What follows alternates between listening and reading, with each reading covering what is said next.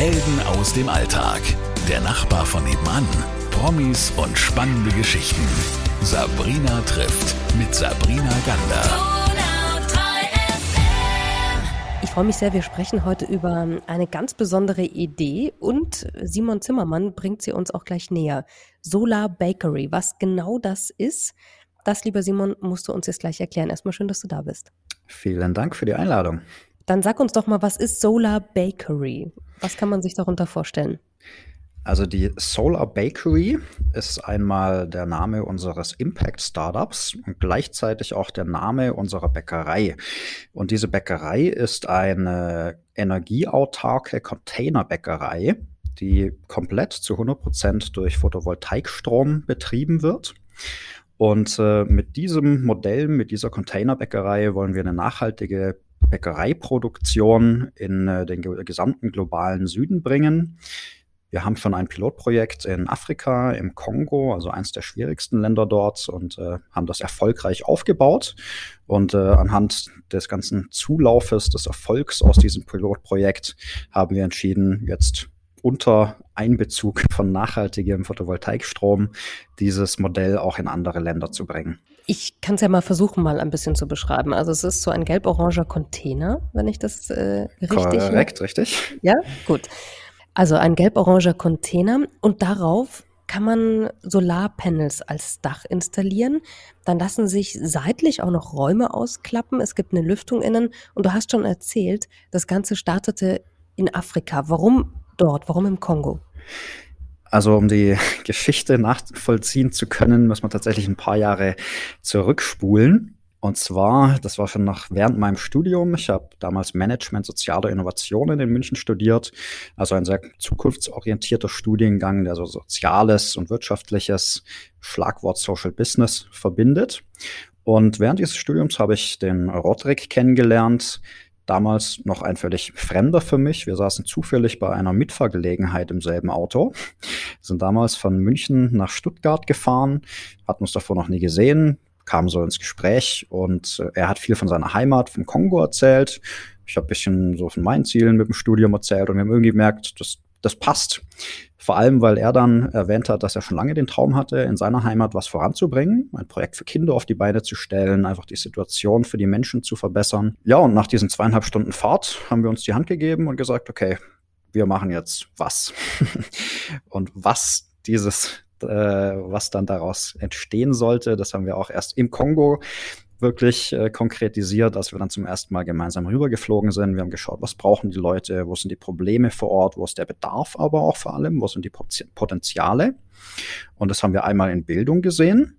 Deswegen haben wir entschieden, dass ein Bausteil, äh, Bauteil oder Baustein dieses Projekts eine Schule wird.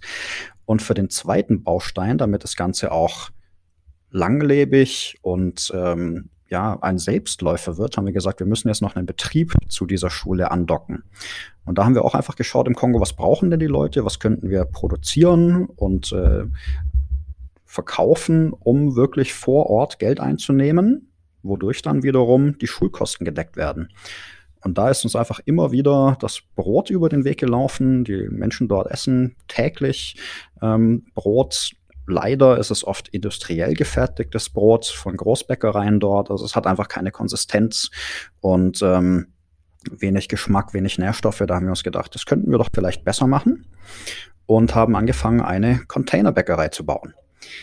Die haben wir dann in meiner Heimat, in, in Gerlingen bei Stuttgart, ähm, einfach mal nach unseren Visionen zusammengebastelt ist auch wirklich eine schöne Containerbäckerei rausgekommen, die wir dann auch in den Kongo transportiert haben. Die haben wir dann dort installiert, ans lokale Stromnetz angeschlossen. Wir hatten noch einen Dieselgenerator für Notfälle dabei. Und ja, die Bäckerei ging dann ziemlich durch die Decke, kann man so sagen. Jetzt hast du vorhin, ich gehe so ein paar Schritte zurück. Mhm. Du hast vorhin davon erzählt, dass du dann in den Kongo mitgeflogen bist und dort zum allerersten Mal warst. Sag noch mal, wenn du versuchst, dich so ein bisschen gedanklich zurückzuversetzen, was waren so die Eindrücke, die dich da geflasht haben?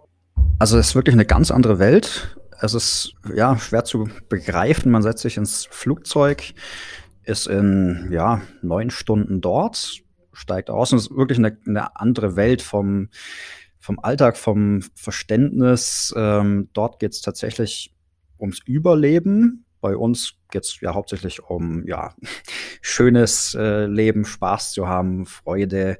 Und dort ist tatsächlich, man muss einfach von einem Tag auf den nächsten schauen, so wie ernähre ich meine Familie. Auch dort, klar, die Leute feiern mal, trinken auch mal gern Bier. Aber im Endeffekt ist es äh, wirklich, ja, das Überleben zählt.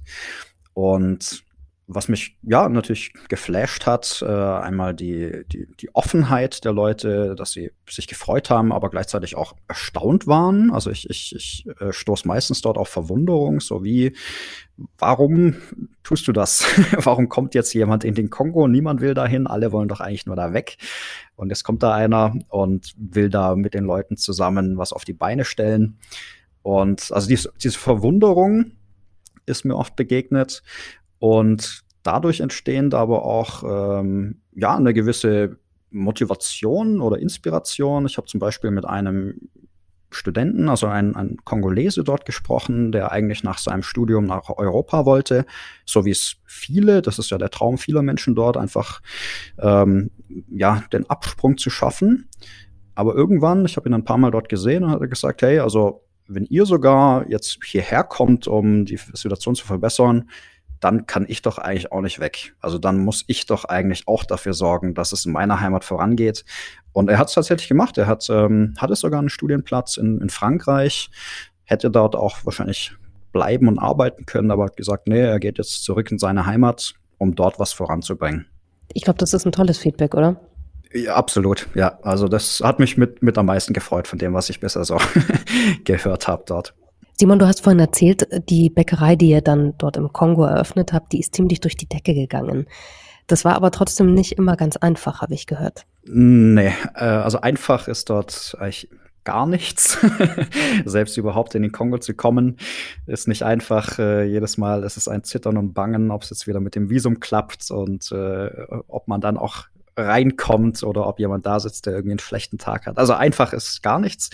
Ähm, die Bäckerei zu eröffnen war auch nicht einfach, weil wir erstmal viel Zeit damit verbracht haben, nach einem stabilen Stromnetz zu suchen. Selbst in der Hauptstadt, in Kinshasa mit 15 Millionen Einwohnern, ist es von Ecke zu Ecke. Also jedes Viertel variiert. Äh, man muss immer schauen, okay, wo gibt es hier jetzt einen guten Stromanschluss, wo nicht.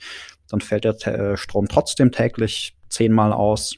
Also das war eigentlich von Anfang an so unser Hauptproblem was ja witzigerweise jetzt auch zur Entwicklung der Solar Bakery geführt hat, weil wir dieses Problem natürlich in Zukunft vermeiden wollen. Aber ich sag mal, der, der Strom war eins der Hauptprobleme. Ähm, was jetzt weniger ein Problem war, war gute Leute zu finden, ähm, gute Bäcker. Wie gesagt, dort ist Brot auch schon, hat eine gewisse Tradition, ist äh, einfach Teil, Teil des Lebens dort.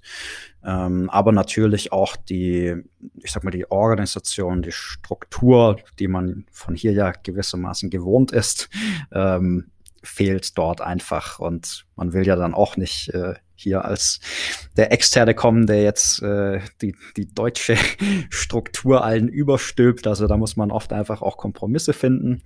Wie geht's und wie geht's nicht? Aber ja, das ist ähm, immer, immer wieder eine Herausforderung.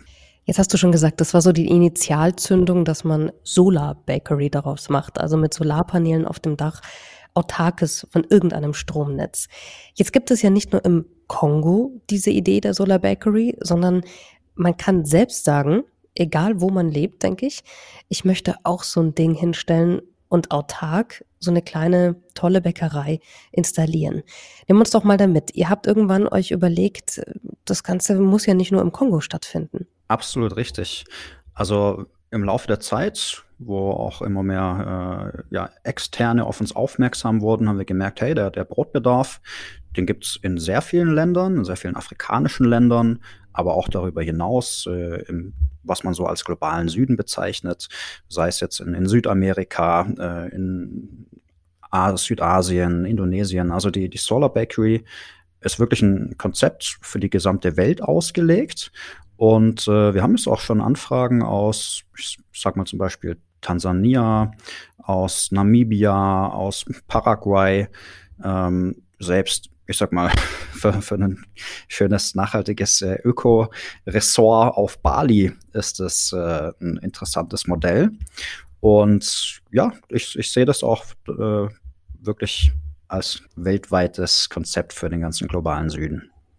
Und wenn man jetzt sagt, man möchte euch unterstützen, dann gibt es im Moment auch übrigens eine Crowdfunding-Geschichte. Auch äh, das kann man ja mal sagen, über Conda kann man euch unterstützen. Aber man kann ja auch, und das finde ich ja so cool bei euch auf der Homepage, man kann auch sagen, ich will selbst so eine Solar Bakery. Also wie einfach ist das dann am Ende wirklich und was brauche ich eigentlich dazu? Sehr gute Frage.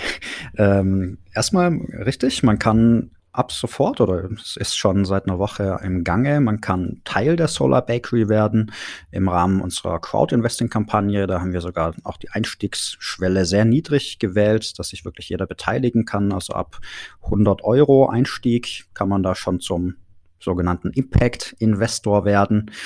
Und ähm, damit wollen wir jetzt den, die Solar Bakery ins Rollen bringen. In Zukunft, wenn jetzt ein ähm, Interessent, ein Betreiber selber so eine Solar Bakery in Betrieb nehmen will, wo auch immer das sein mag, da helfen wir natürlich dann auch mit, den richtigen Standort zu finden, helfen bei der Marktanalyse vor Ort. Und dann gibt es eigentlich zwei Varianten. Entweder als, ich sag mal, kommerzieller Betreiber oder wenn man eine große Organisation im Rücken hat, sei es eine Stiftung oder eine große äh, Entwicklungsorganisation, dann kann man wirklich so eine Bäckerei als schlüsselfertige Komplettlösung kaufen, sogar mit eigenem Branding, also das eigene Logo mit draufsetzen und bekommt von uns dann eine Plug-and-Play-Bäckerei, die dann nach Ankunft innerhalb von einem Tag betriebsbereit sein kann. Aber natürlich gibt es auch viele motivierte Unternehmer, die jetzt vielleicht nicht dieses äh, Anfangskapital haben, um sich da eine Bäckerei komplett zu kaufen. Für die haben wir ein Mietmodell entwickelt, das wir im Rahmen von einem Social Franchise aufbauen wollen. Das heißt, da haben wir auch eine relativ geringe Einstiegshürde. Da gibt es dann äh, vorab diese Einmalgebühr und dann eine laufende monatliche ähm, Miete. Aber ich sag mal, im, im Vergleich zu einer klassischen Miete gibt es natürlich noch viel mehr von uns dazu. Deswegen nennen wir es auch Social Franchise, weil von uns natürlich viele äh, Anleitungen, viele Rezepte mit da, äh, dazukommen, viel Wissen, was wir einfach jetzt durch die lange, äh, langjährige Erfahrung aufgebaut haben. Und genau, wir bereiten dann quasi den Betreiber wirklich bestmöglich für seinen äh, Start vor. Wie ist denn das Feedback hier in Deutschland? Ich meine, die Idee, dass man ein, eine Bäckerei aufmacht, die komplett autark vom Stromnetz ist, weil da einfach Solarpanels drauf sind, aber innen auch so ganz äh, tolle Ideen wie Belüftung und, und ich weiß nicht, was alles mit dabei ist. Das einfach auf, so, auf die Beine zu stellen, das dürfte ja auch in Deutschland auf ein tolles Feedback ähm, gestoßen sein. Gerade jetzt, wenn wir über Energiewende, wenn wir über, über ähm, Nachhaltigkeit sprechen in diesen nächsten Jahren und Jahrzehnten noch viel mehr. Absolut. Also das Feedback wird auch gerade sehr deutlich im Rahmen unserer Crowd-Investing-Kampagne, wo wir ja sehr überwältigt wurden, wie viele Menschen da einsteigen wollen und auch mit einem Investment in welche Höhe auch immer einfach Teil dieser Geschichte sein wollen. Also wir haben gemerkt, das ist was, was die Leute begeistert.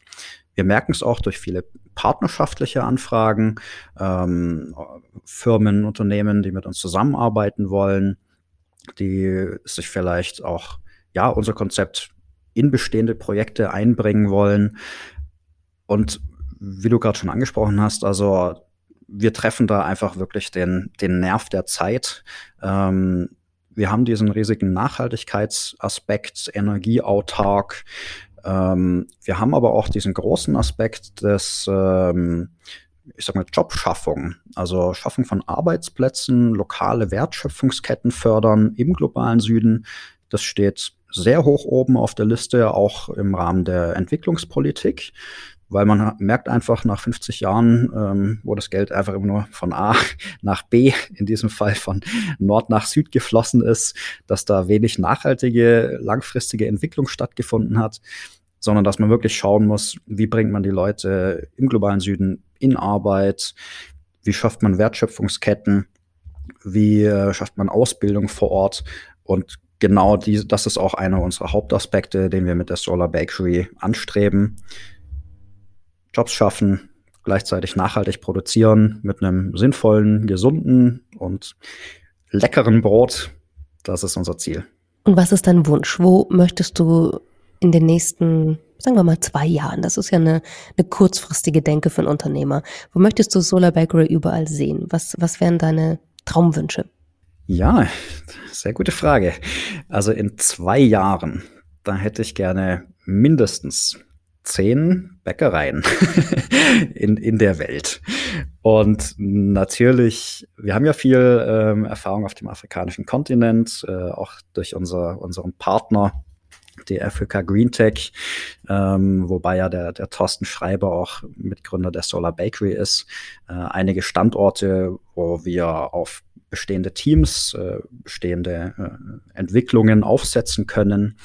Also die, die ersten Projekte sehe ich absolut in auch Subsahara-Afrika, im Senegal, ähm, aber auch in Madagaskar zum Beispiel, sehr interessantes Land. Und ich würde gern auch einfach, um, um zu zeigen, hey, ähm, das ist ein weltweites Konzept. Es funktioniert in Afrika, es kann auch in anderen äh, Ländern funktionieren. Würde ich gerne auch bald das ähm, Paraguay-Projekt umsetzen.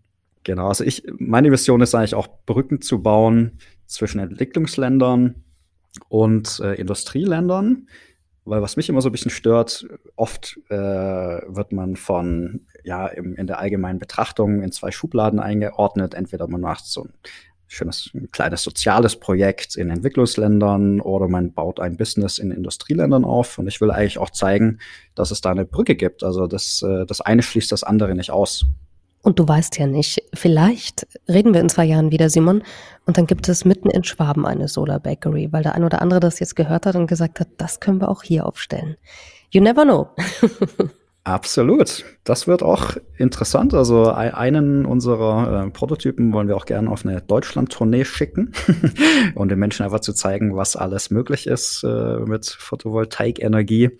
Und ja, von Berlin über Frankfurt, München, Stuttgart, vielleicht auch Sylt, wer weiß, wo man bald unsere Solar Bakery sehen und anfassen kann. Ich drücke euch auf jeden Fall die Daumen. Und der ein oder andere hat jetzt vielleicht auch Lust bekommen und sagt, ich möchte da unbedingt mitmachen. Er kann sich erstmal informieren über eure Website solarbakery.com und natürlich auch über Conda. Da gibt es ganz viele Möglichkeiten, bei euch mit dabei zu sein. Du hast es ja schon genannt, kleine Beträge, große Beträge was auch immer man da möchte. Und ähm, ich freue mich, wenn ihr ein großes Feedback bekommt, weil ich die Idee ganz, ganz schön und großartig finde. Euch alles Liebe und danke dir für deine Zeit, lieber Simon. Vielen Dank an euch alle fürs Zuhören und danke dir, Sabrina, für dieses Interview. Helden aus dem Alltag. Der Nachbar von nebenan. Promis und spannende Geschichten. Sabrina trifft mit Sabrina Gander.